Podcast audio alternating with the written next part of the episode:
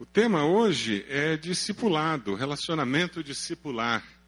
Nós valorizamos demais isso em nossa igreja, nós cremos que só dessa maneira nós vamos amadurecer na fé cristã. E nós precisamos disso. Nós vamos estar meditando em Hebreus 12, 1 e 2. Se você puder abrir sua Bíblia, você vai retornar a esse texto. O livro de Hebreus é um livro muito interessante. Você vê o Velho Testamento sendo aplicado no Novo.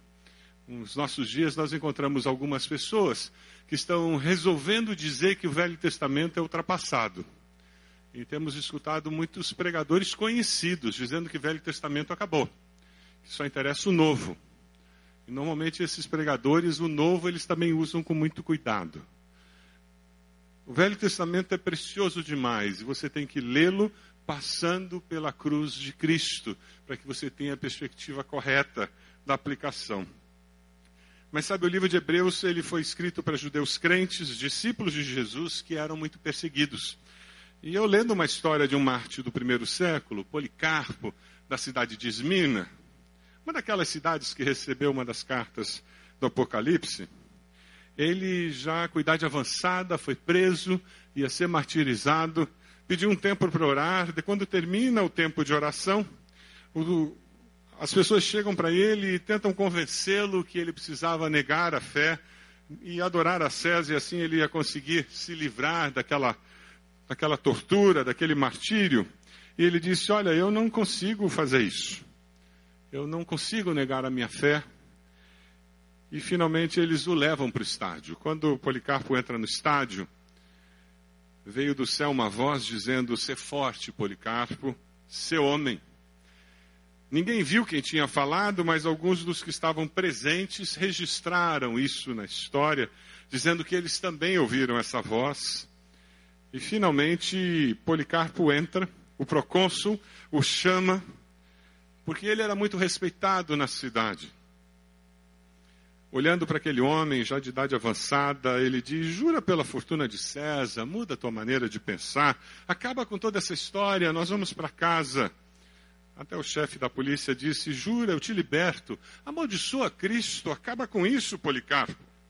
A resposta dele foi registrada: Eu sirvo a Cristo há 86 anos e ele nunca me fez nenhum mal. Como poderia blasfemar o meu rei que me salvou? O procônsul, irado, disse: Eu tenho feras, eu te entregarei a elas, se não mudares de ideia. Ele disse: Pode chamá-las. Ah, essa ideia de passar do melhor para o pior não me aflige, só por saber que eu vou morrer por um bem maior. O procônsul então insistiu, dizendo: Já que você não se assusta com as feras, você despreza as minhas feras, já sei. Eu te farei queimar no fogo se não mudares de ideia. Policarpo então respondeu-lhe: Tu me ameaças com um fogo que queima por um momento e pouco depois se apaga, porque ignoras o fogo do julgamento futuro e do suplício eterno reservado para os ímpios. Mas por que Tadá? Vai, faz o que queres. Dizendo isso e tantas outras coisas, ele mostrava uma força e uma alegria que surpreendia a todos ao redor. E finalmente, o procônsul mandou ser anunciado no estádio três vezes. Policarpo se declarou cristão. Todos no estádio, unanimamente, começaram a gritar: ele precisa ser queimado vivo. Os judeus gritavam ainda mais forte lenha, feixes tirados das oficinas e termas foram jogadas ali no centro. Quando a pira ficou pronta, o próprio Policarpo se despiu, desamarrou o cinto, tirou o seu calçado. As pessoas chegaram perto dele e quiseram crucificá-lo, prenderam com pregos. Ele disse: Não, deixai-me assim. Aquele que me concede força para suportar o fogo, dar-me-á a força para permanecer imóvel na fogueira, também sem a proteção dos seus pregos. Eles não o pregaram, amarraram suas mãos para trás apenas, A descrição que é feita de Policarpo nessa hora é que ele parecia um cordeiro escolhido do grande rebanho para o sacrifício. Um holocausto agradável preparado para Deus. E então, erguendo os olhos ao céu, enquanto as chamas começavam a atingir o seu corpo, Policarpo disse: Senhor Deus Todo-Poderoso, Pai do teu Filho amado e bendito Jesus Cristo, pelo qual recebemos o conhecimento do teu nome. Deus dos anjos, dos poderes de toda a criação e de toda a geração de justos que vivem na tua presença. Eu te bendigo por me teres julgado digno deste dia e desta hora, de tomar parte entre os mártires e do cálice de teu Cristo para a ressurreição da vida eterna da alma e do corpo, na incorruptibilidade do Espírito Santo. Com eles possa eu hoje ser admitido à tua presença como sacrifício gordo e agradável, como tu preparaste e manifestaste de antemão, e como realizaste, ó Deus, sem mentir e verás. Por isso e por todas as outras coisas eu te louvo, te bendigo, te glorifico pelo eterno e celestial sacerdote Jesus Cristo, teu Filho amado, pelo qual seja dada a glória a ti, como ele, o Espírito, agora e pelos séculos futuros. Amém. E ele morreu queimado, um dos primeiros mártires do cristianismo. Os judeus estavam aterrorizados. A carta aos Hebreus foi escrita por uma igreja em que alguns estavam reconsiderando continuar sendo cristãos. Alguns diziam: será que vale a pena tamanho preço? Será que não é melhor voltar a ser o que éramos antes? Voltar para a vida confortável e familiar a que estávamos acostumados. Uma vida de obras e esforços morais dar as costas às águas turbulentas do discipulado cristão. Eles estavam se tornando pessoas desesperançadas. O escritor do, de Hebreus, ele escreve dizendo: Olhem para o exemplo daqueles que foram antes de vocês. Livrem-se de tudo que pode atrapalhá-los nessa caminhada. Fixem seus olhos no único digno de ser o alvo da vida de vocês, Cristo Jesus. Policarpo sobreviveu dignamente àquele momento de tortura, porque seus olhos estavam no Salvador. Hebreus 12, 1 e 2, eu queria que nós lêssemos juntos. Ele nos diz: portanto, vamos lá? Portanto, também nós, uma vez que estamos rodeados por tão grande nuvem de testemunhas, livremos-nos de tudo que nos atrapalha e do pecado que nos envolve e corramos com perseverança a corrida que nos é proposta, tendo os olhos fitos em Jesus.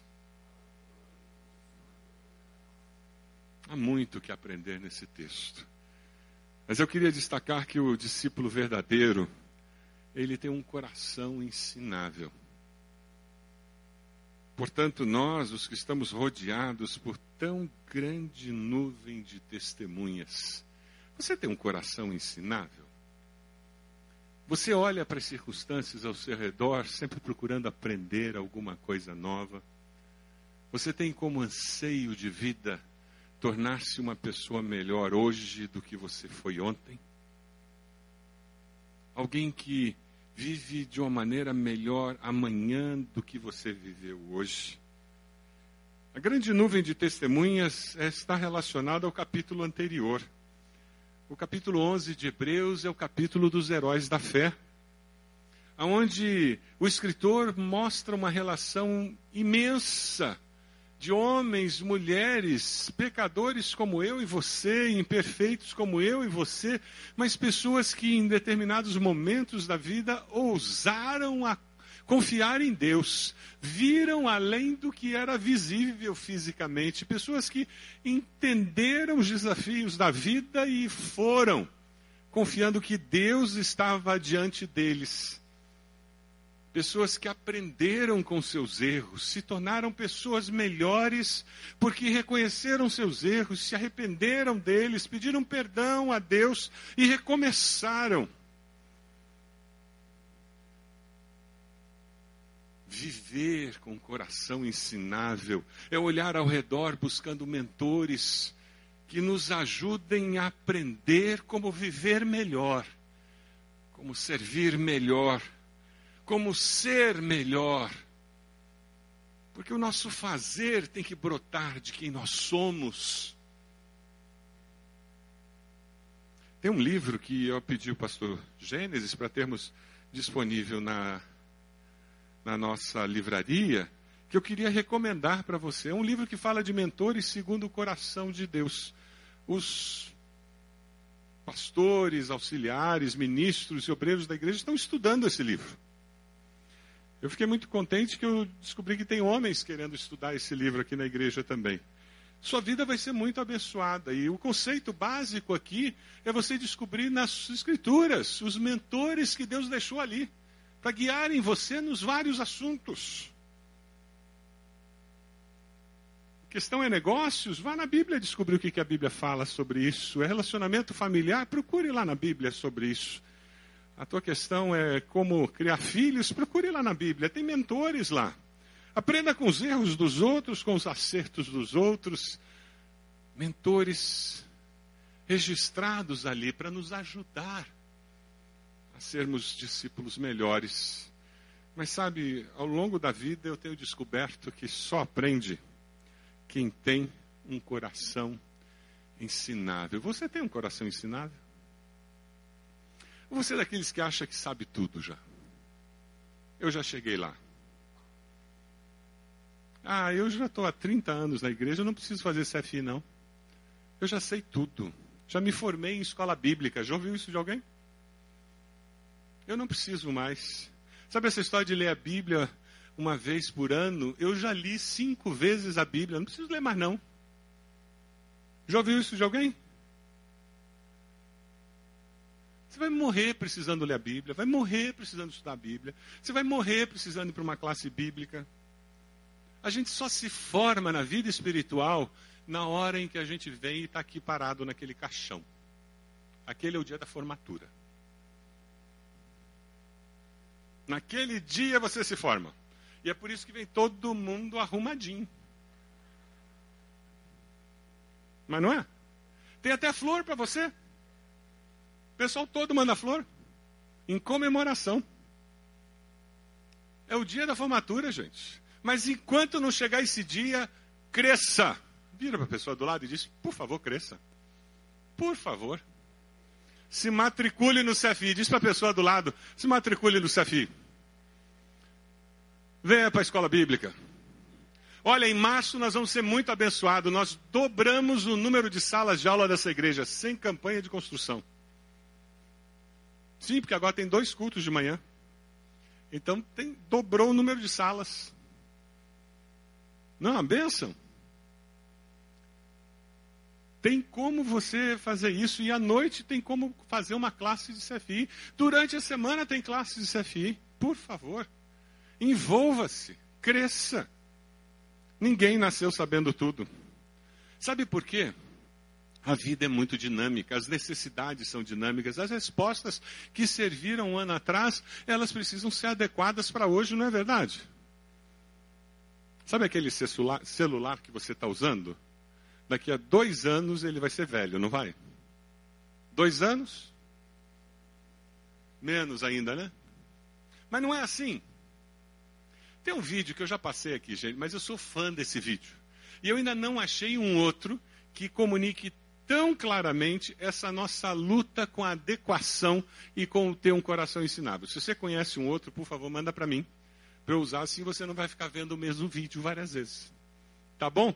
Vamos dar uma olhadinha nesse vídeo que é um exemplo claro da nossa dificuldade de lidar com o novo e a necessidade de ter um coração ensinável. Vamos lá.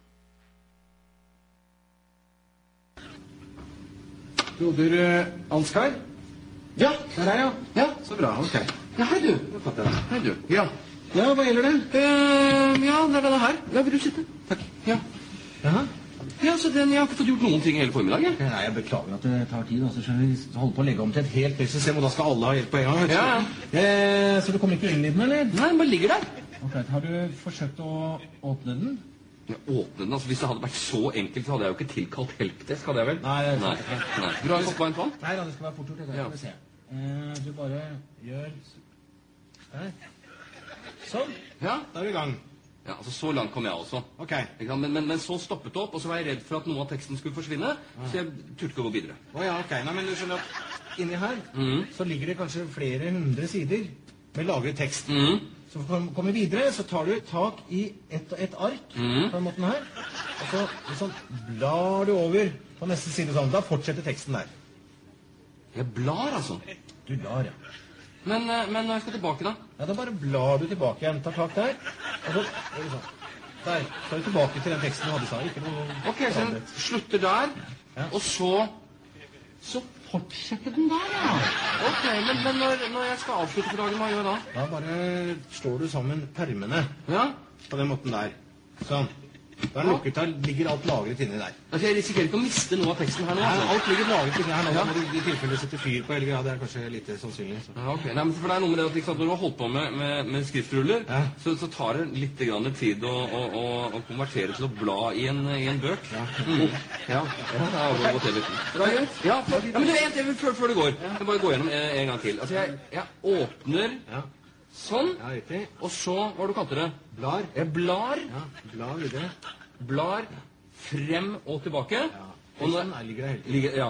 og når jeg, når jeg skal, er ferdig, så bare lukker jeg den. Nei. Flott. Ja, Kjempefint. flott, det. Ja, men du, nei, nei, vent. Ikke sant? Nå er den sånn igjen. Nå får jeg ikke åpnet den. Nå får jeg ikke åpnet den. Ja, du har, den er fra feil side. Du åpner, åpner må åpne fra, fra andre siden. Så det er ikke likegyldig, det, altså? Nei, åpne fra den siden der. Sånn. Der. Der er den åpen. Ja vel. Har du lest manualen, eller? manualen? Jeg skal følge med som manual og som brukerveiledning. Det er sikkert den der. Der, vet du. Å ja, I den, ja. ja. Ja, men ikke sant, der har du samme problemet. Får den ikke opp. Åpnet den. Ok, det skulle du kanskje ha tenkt på.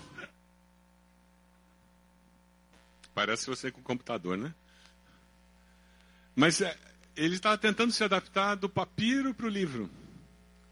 A necessidade de nos adaptarmos com os tempos. A necessidade de ter um coração ensinável. Se aquele homem não tivesse um coração ensinável, ele nunca ia aprender a usar o livro.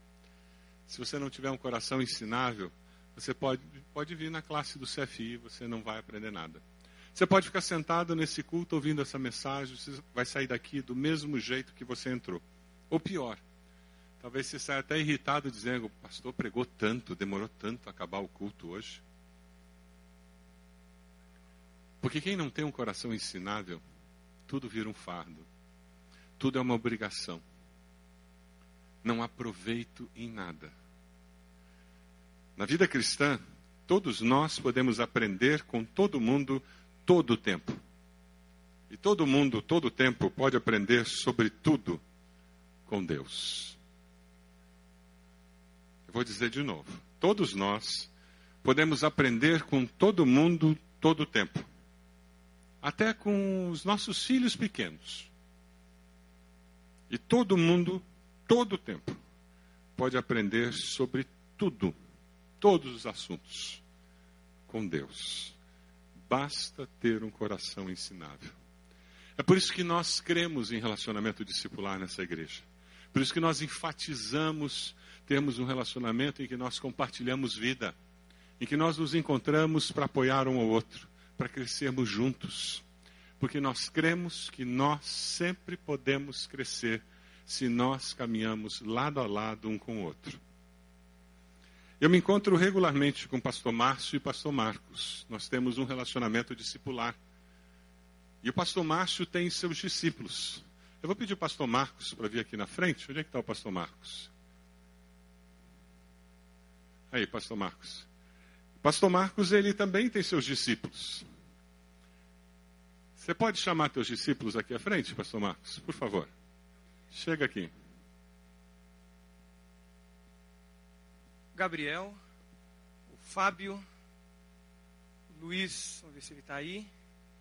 E Glauco. E o Rômulo. Eu preciso de mais um microfone aqui, por favor, técnica. Acho que só o Luiz que não pôde. Venham rápido, por favor. Isso. Ele se encontra com esses homens regularmente para partilhar a vida. Em nossa igreja, o relacionamento discipular são encontros quinzenais. Numa quinzena, a gente fala sobre vida na vida, sobre a nossa vida, como está a nossa vida devocional, nossa vida familiar, a nossa vida profissional. E na outra quinzena, nós falamos sobre vida ministerial, como está o trabalho que nós fazemos para o Senhor, como nós estamos conseguindo realizar aqueles sonhos, aquilo que Deus tem colocado no nosso coração. E esses homens se encontram com outras pessoas. Você tem quantos discípulos? Temos em seis discípulos. Que tem discípulos. Que tem discípulos. Também seis. Que também tem. Estava com sete, a gente fez uma, um remanejamento de coordenação com o pastor, agora nós estamos com quatro.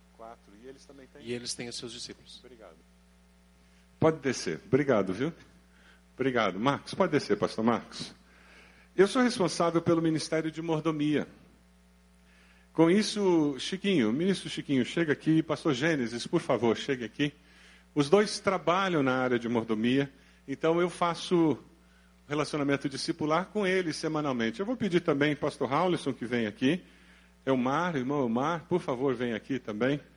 São pessoas que eu me encontro com eles também fazendo relacionamento discipular regularmente. Por causa das áreas e porque eu diretamente estou envolvido com eles, então eles fazem parte disso. Obrigado. Pode descer. Só, só para a gente ver aqui. Não, e eu estou trazendo de propósito, vocês verem que eles são de carne e osso, não é só teoria.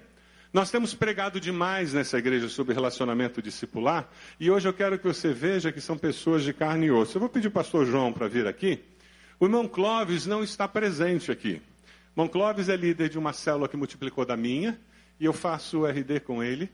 Aí depois a outra célula se multiplicou e o pastor João é o líder dessa nova célula. E ele tem um líder em treinamento. Eu vou pedir você chamar o teu líder em treinamento. Pode chamar. Alexandre. E ele faz relacionamento discipular com ele, com o Alexandre, que é o líder em treinamento da célula, porque quando a célula multiplicar, vai ser o Alexandre que vai assumir a liderança. E na célula que eu lidero, por favor, Nilton, irmão Nilton, vem aqui na frente. O Nilton é o líder em treinamento da minha célula.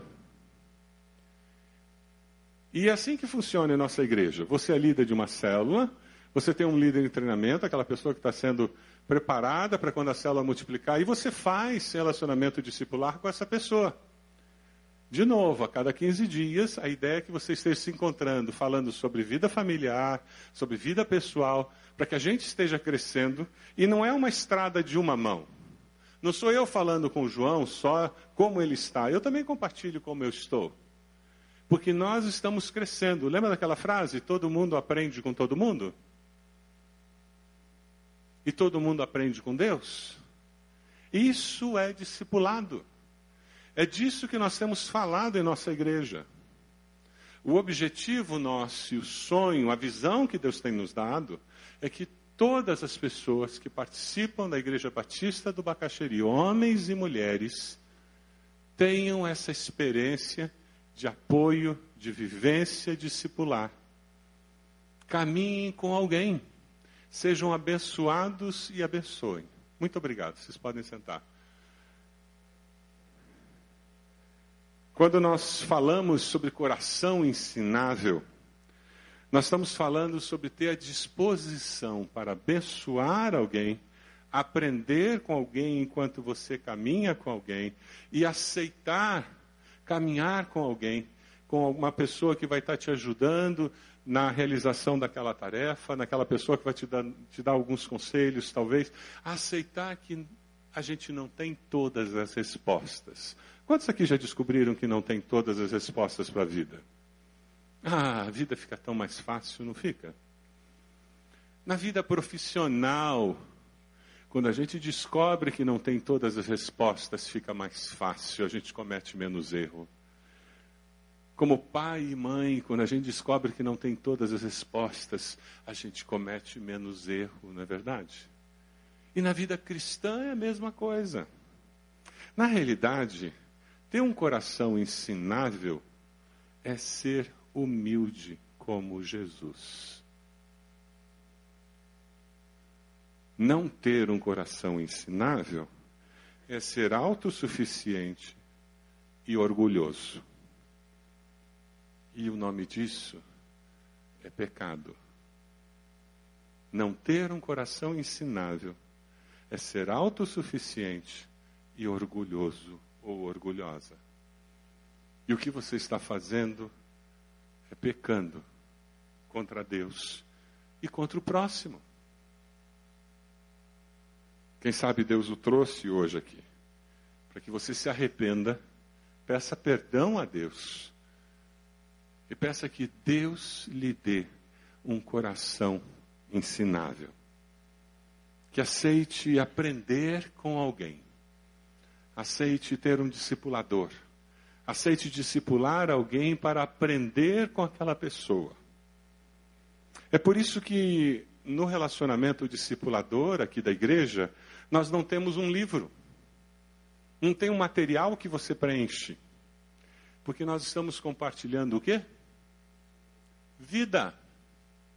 É vida cristã que nós compartilhamos.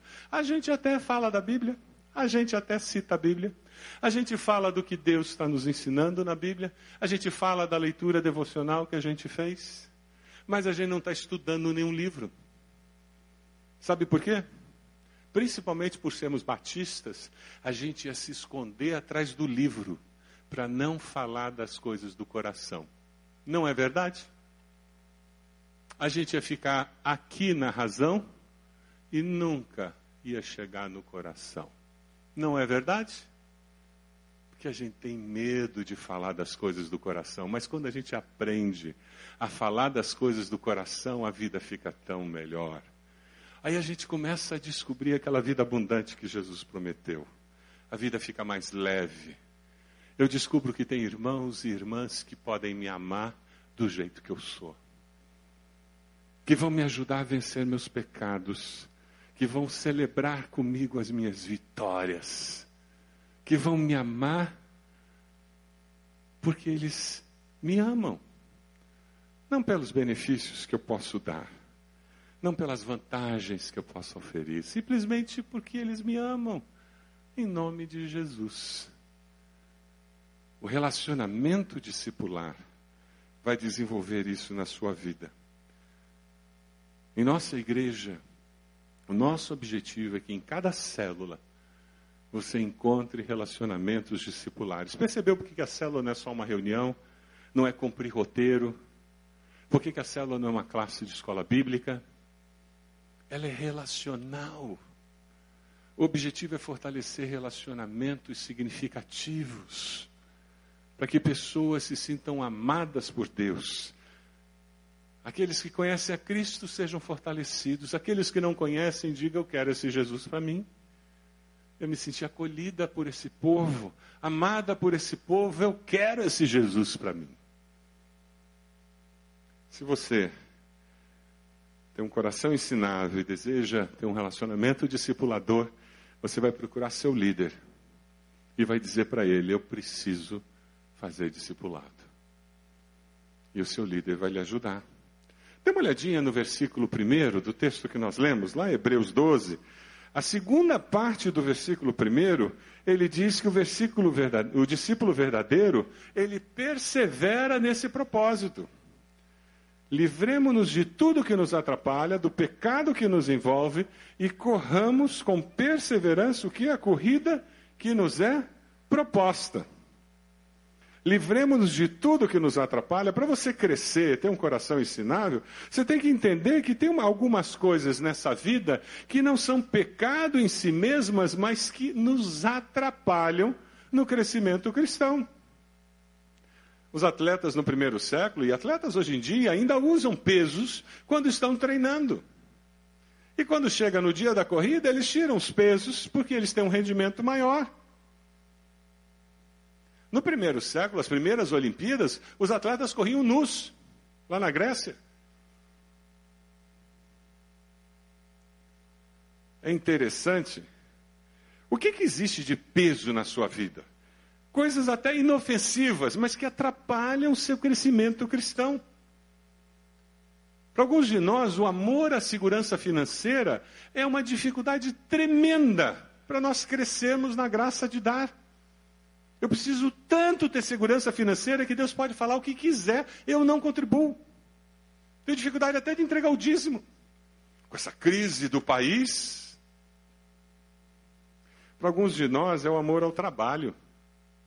Trabalho é uma coisa boa, foi Deus quem quem deu essa condição de você ter um trabalho. Mas tem pessoas que trabalham 12 horas por dia, eles amam tanto o que, o que fazem que não conseguem se controlar.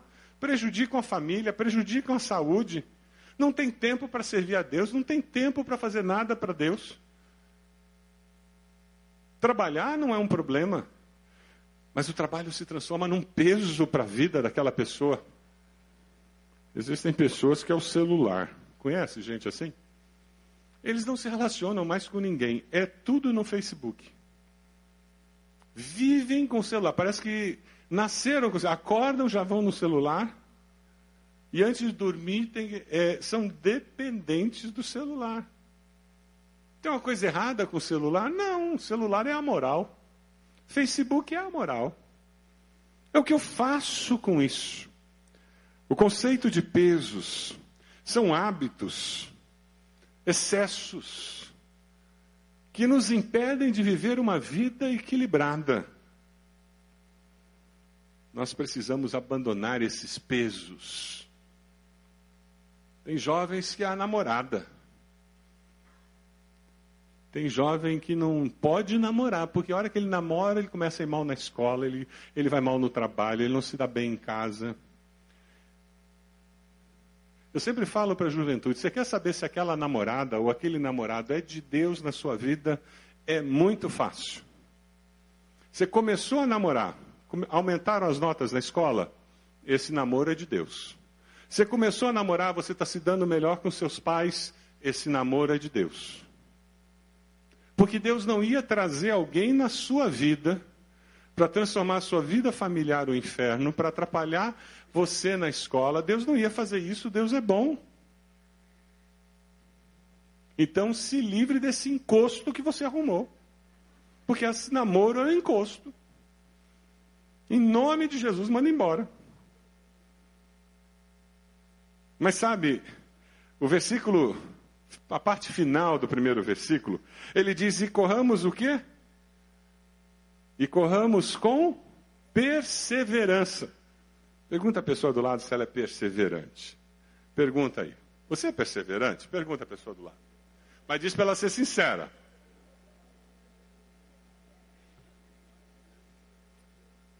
A cultura latina, e o brasileiro entra nesse latino, tem essa deficiência.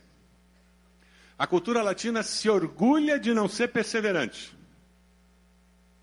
Infelizmente. Quem é descendente de alemão aqui? Levanta a mão. Alemão se orgulha de ser perseverante.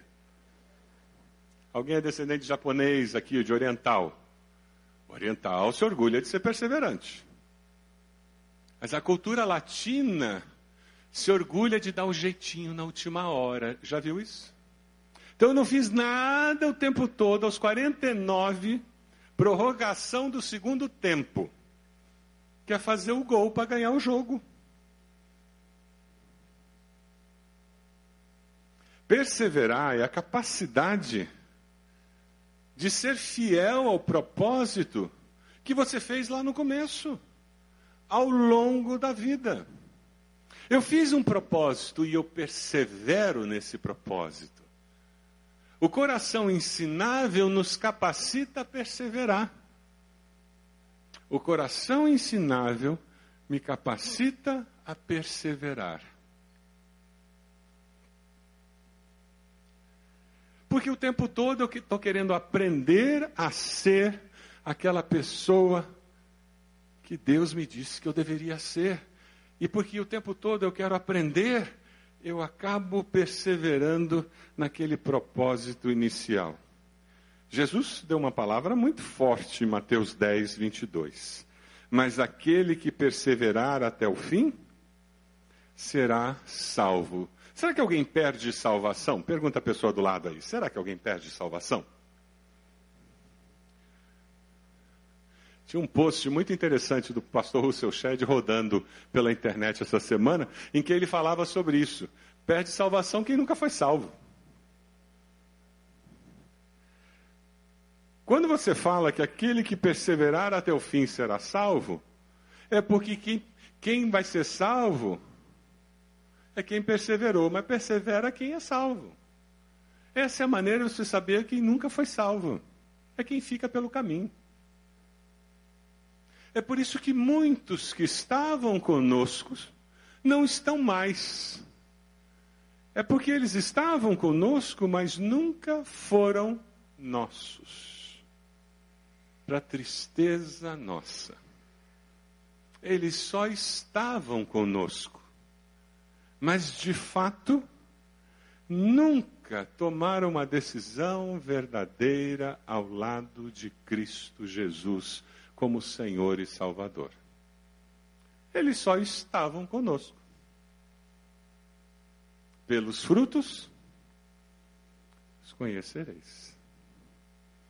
O problema nosso é que cristianismo nominal é uma coisa tão forte nos nossos dias que nós baixamos o parâmetro do que é ser discípulo de Jesus. Quase que qualquer um pode ser discípulo de Jesus nós baixamos muito valores, comportamento, prioridades, o entendimento da vida, a cosmovisão de quem é discípulo de Jesus. Quase que qualquer um, até um pagão, se tiver uma conversa boa, ele vai ser confundido como discípulo de Jesus. É por isso que palavras como essa de Jesus acabam sendo ofensivas até no, na pós-modernidade. Aquele que perseverar até o fim será salvo. Ah, mas será que no final Deus não dá uma ajeitada e salva todo mundo? Deus nunca nos força a correr a corrida. Deus nunca nos obriga a viver o discipulado cristão. Ele sempre nos oferece a opção, sempre nos desafia a viver o melhor, sempre nos promete que estaria conosco todos os dias. Mas a escolha é sua, é minha, a cada dia, se nós vamos perseverar ou não.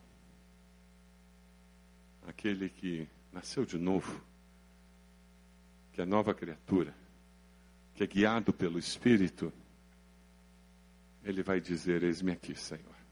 Vamos lá. Eu prossigo. Se você quer ter um, uma experiência boa de discipulado cristão, o pastor Gilson Breder falou alguma coisa muito interessante no Multiplique que eu queria compartilhar com você. Para você ter um coração ensinável, saudável, você precisa ter bom colesterol circulando no seu coração. Você já ouviu isso do cardiologista? Quem já ouviu isso do cardiologista? Sobre bom colesterol? Pois é. Para ter um coração ensinável, você precisa ter bom colesterol no seu coração. O bom colesterol é o DHL, não é? Hã? HDL? HDL. Hora de local. Então você vai ter que acertar com seu discipulador a hora o dia e o local. Se você não marca, não vai acontecer. Experiência própria. Você vai ficar só na boa intenção de ter um encontro discipular e você não vai ter o um encontro discipular. Então, tenha o bom colesterol disponível, HDL. Hora, dia e local marcado, porque se você não marcar, não vai acontecer, vai ficar só na boa intenção e vai virar um colesterol mau. Mas sabe, você vai fazer isso pela fé, entendendo que Deus vai honrar isso na sua vida. Veja o versículo 2, a primeira parte dele. Vamos ler juntos? Tendo os olhos fitos em Jesus, autor É assim que a gente vive a vida discipular. Eu marco uma hora, um dia, um local para me encontrar com aquela pessoa. Eu vou sentar com ela, eu vou compartilhar minha vida, ela vai compartilhar a vida dela. Nós vamos orar um pelo outro, vamos encorajar um ao outro. Mas sabe, a gente faz isso porque nós dois estamos olhando para quem? Um para o outro. Nós dois estamos olhando para Jesus, o nosso Salvador. E é pela fé que nós fazemos isso. Pela fé nós vamos amar e frutificar na nossa vida cristã. É pela fé que a gente faz isso. A fé é sinônimo de arriscar, é isso mesmo. Eu vou fortalecer esse relacionamento. Ah, pastor, eu sou muito tímido. Ótimo. Isso vai ensinar você a quebrar um pouco dessa timidez que te impede de viver a vida cristã em maior profundidade. Ah, pastor, eu já fui traído por alguém. Ótimo! Sinal que você vai ser mais cuidadoso no processo de encontrar um discípulo, um discipulador, e você vai aos poucos, com cuidado, conhecer alguém que é confiável. Não é qualquer um. Sabe, é muito interessante o ser e o fazer são duas dimensões na vida discipular. E quando nós começamos a caminhar com alguém, nós começamos a nos estimular a viver essas duas dimensões com muito mais intensidade. Quando você entrou aqui no salão, você recebeu um cartão desse, não recebeu? Todo mundo recebeu? Algumas pessoas agora vão ter delírio extremes. Assim, vai, vai assustar. Todo mundo recebeu, né? Vocês não receberam? O pessoal da recepção pode trazer aqui para o coro, por favor? Que nem eles vão escapar. O que nós vamos fazer agora é, de uma maneira bem rápida, bem breve, vivenciar um pouquinho do que é esse relacionamento discipular. Esse cartão é um cartão preparado para fazer o Vida na Vida. Então, quando a gente está começando Vida na Vida e aquele relacionamento ainda não está fluindo, a gente usa esse cartão. Então, como que isso acontece? Homem com homem, mulher com mulher. Então agora talvez você tenha até que mudar de lugar, se não tem nenhuma mulher perto de você. Se não tem nenhum homem perto de você, porque você vai ter que fazer isso com alguém. Então vamos formar as duplas aí, por favor, e eu vou mostrar como a gente faz. Algumas pessoas devem estar olhando para mim odiando. São pessoas que não gostam quando isso acontece no culto. Me perdoem. Mas creia, vai ser uma experiência positiva. Creia. Se solte um pouco, deixe que você tenha uma experiência diferente do normal. Experimente. Eu quero desafiar você a experimentar alguma coisa diferente do que normalmente você faria. Vamos lá, homem com homem, mulher com mulher. Tá certo? Eu vou mostrar como a gente faz normalmente esse momento. Todo mundo preparado? Nós temos cadeira aqui na igreja para poder mexer na cadeira. Cadeira é diferente de banco, então pode mexer a cadeira, não tem problema, gente, tá? Fique à vontade para mexer as cadeiras. Vamos lá? Então o que, que você vai fazer? Então, quando a gente está começando o relacionamento discipular, os dois ainda não têm muita facilidade, o que, que a gente faz? Pega o cartão, depois que a gente orou, a gente faz assim, ó. Primeira pergunta: eu estou com um verdinho aí, tem uma porção de gente que tem um verdinho, né? No verdinho, a primeira pergunta é: como está meu relacionamento com Deus? Meu tempo devocional, leitura da palavra e oração. Aí, um dos dois diz: ah, eu estou fazendo assim, assado, estou fazendo assim. Aí o outro conta também. É desse jeito.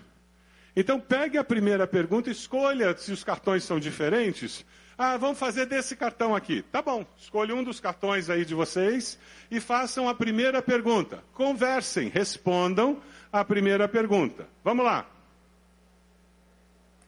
Escolham que cartão vocês vão usar e respondam a primeira pergunta.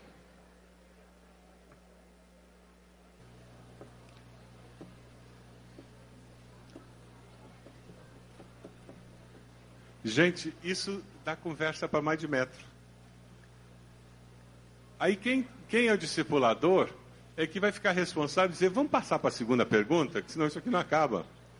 Aí você vai para a segunda, aí você vai para a terceira. Aí quando chega lá no final, você tem uma observação, existe mais algum fato importante que você queira compartilhar? que de repente nas perguntas não tem, tem alguma coisa que está no coração da pessoa aquele dia e que não estava nas perguntas. E ela diz: Ah, tem sim. Tem um negócio que eu quero falar que está aqui dentro hoje, que tá, eu estou travado. E ela fala. E você conversa. A ideia é caminhar com alguém. Vocês estão caminhando junto, vocês estão se apoiando, se amando, se encorajando. Você está discipulando alguém, é o sentido que você está caminhando com alguém e você é responsável pela caminhada cristã daquela pessoa. Não é que você é o super crente e a pessoa não é. Não é porque você espiritualmente está caminhando com aquela pessoa e ajudando aquela pessoa a prosseguir na caminhada cristã. E você vai estimular aquela pessoa a fazer o mesmo com o outro, a assumir uma outra pessoa para que ela cresça também na caminhada cristã. É por isso que os encontros são quinzenais. Porque daí no meio, aquela pessoa está se encontrando com alguém, você está se encontrando com alguém. Legal? Será que eu consigo trazer vocês de volta? Ou essa prosa não tem fim? Essa prosa tá boa, né? Respondendo a palavra de Deus. Vamos lá, coloca na tela, por favor. Pessoal do slide lá. Isso. Eu tenho três desafios para você nessa noite. Três desafios. E nós vamos fechar a mensagem. Temos de homilética, a gente não faz isso. Nunca diz que está acabando a mensagem. Porque uma opção de gente já fez em clique, acabou, foi embora. Já começou a colocar a mão no bolso e mexer na chave. Três desafios. Primeiro desafio. Você decide aprender com os mais experientes na fé, começando com os mentores lá da Bíblia? Ou seja, você quer ter um coração ensinável? Sim ou não? Essa é uma decisão de vida. Eu vou ter um coração ensinável, vou aprender com os mentores da fé lá da Bíblia lendo a minha Bíblia, aprendendo com ele. Quando eu tiver uma dúvida com relação a criar filho, eu vou procurar na Bíblia o que, que tem. Uma dúvida com relação a finanças, eu vou procurar na Bíblia o que, que tem. Uma dúvida com relação ao governo, eu vou procurar na Bíblia o que, que tem. Porque tem resposta para tudo quanto é assunto lá. E depois eu vou sentar com irmãos em Cristo, porque eu quero aprender. Eu quero aprender com as experiências deles. Eu vou assumir que os outros têm alguma coisa para me ensinar.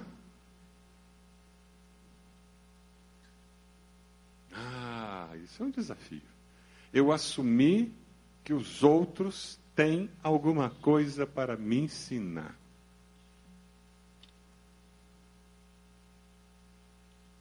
Os outros têm alguma coisa para me ensinar. Isso é ter coração ensinável. Você decide fazer isso? Isso é atitude do coração, isso é postura de vida. Você vai ouvir o porteiro do seu prédio de uma maneira diferente. Você vai ouvir os funcionários da sua empresa amanhã de uma maneira diferente. Você vai ouvir seus filhos de uma maneira diferente. Você ouvirá seus pais de uma maneira diferente. Você ouvirá seus professores de uma maneira diferente. Porque eu estou com as antenas ligadas. Que Deus vai usar os outros para falar comigo. Eu estou atento, que eu tô, eu tenho um coração ensinável. A segunda característica de um discípulo verdadeiro é que ele persevera mantendo relacionamentos. E eu vou acrescentar um relacionamento discipular. Sabe, você tem ouvido muito isso aqui na igreja e teu coração hum, travado. E você dizendo, hum, isso não é para mim. Hum, isso é coisa para crente novo. Discipulado é para preparar para batismo. Há anos nós já quebramos esse paradigma, que discipulado é para preparar para batismo. Por favor. Todos somos discípulos, amém? Todos somos discípulos sendo discipulados, amém? Até aquele dia em que a gente vai se formar aqui, certo? Aqui, nesse lugar. É aqui que fica, nessa faixa branca. Aqui é o local da formatura. certo? Enquanto não chegar o dia da formatura, somos discípulos em treinamento. Você decide manter um relacionamento discipular, sim ou não? Já teve menos gente dizendo sim. Hein? Ainda tem coração travado aí.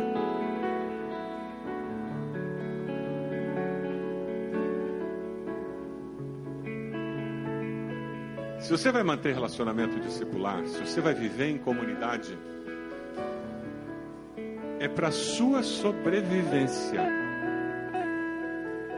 Você tem que olhar para Jesus e manter os seus olhos fitos em Jesus. Dá uma olhadinha de canto de olho nessa pessoa do seu lado. É uma questão de tempo essa pessoa decepcionar você. Eu lamento informar.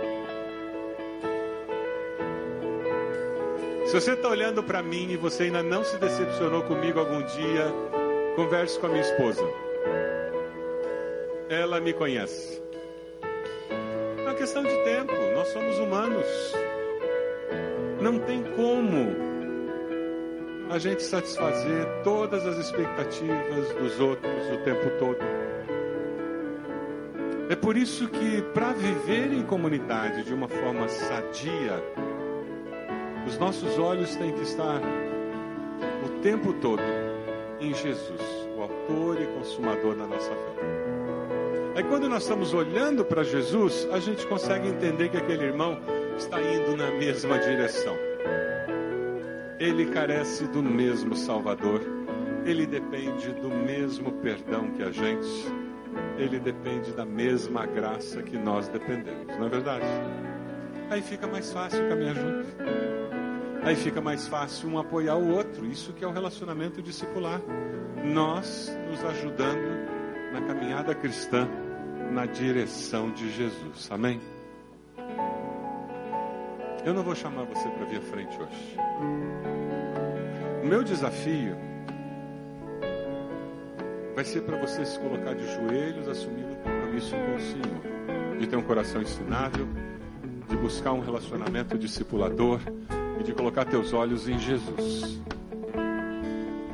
Se você está fazendo essas três decisões ou qualquer uma delas, coloque-se de joelhos onde você está, dizendo: Deus, essa é a minha decisão. Nessa noite, essa é a minha decisão, Senhor. Deus conhece teu coração. Deus conhece a tua necessidade. Deus conhece onde Ele quer nos levar. Deus tem um propósito para você. Deus, tem um propósito para nós como igreja. E esse propósito só poderá ser cumprido quando nós estivermos juntos, unidos, num só propósito, olhando para o Autor e Consumador da nossa fé caminhando lado a lado, de braços dados, estimulando um ao outro as boas obras. Derrame sua alma diante do Senhor agora. Diga para o Senhor qual a decisão que você está tomando hoje. Diga para Ele.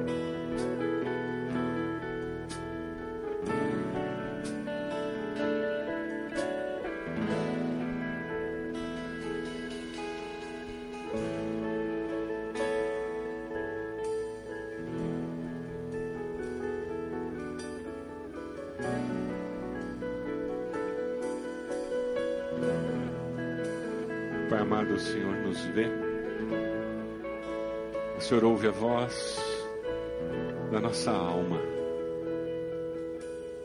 O Teu Santo Espírito age em nós, tanto no nosso querer quanto no nosso realizar. É Ele quem nos capacita, Deus, a tornar em realidade as intenções do nosso coração. É por isso que de joelhos estamos dizendo: cumpre em nós o teu querer, Senhor. Cumpre em nós o teu querer. Pedimos que o Senhor nos ensine a viver a dimensão discipular da vida cristã, o caminhar juntos, lado a lado, nos estimulando as boas obras, ensinando um ao outro na caminhada cristã. A Deus, nós queremos juntos, unidos pela fé, juntos olhando para o Senhor Jesus, juntos agradar o coração do Senhor. Nós estamos de joelhos dizendo: somos do Senhor. Cumpra em nós teu querer. Que a nossa igreja, Senhor, reflita o teu plano. Que nós, como irmãos em Cristo, vivamos tudo o que o Senhor planejou para nós. Para que nós possamos honrar e glorificar o nome do Senhor. Para que muitos, muitos sejam acolhidos, atraídos pelo teu grande amor, transformados pelo teu poder, porque juntos nós mostramos o teu amor. Nós oramos a Deus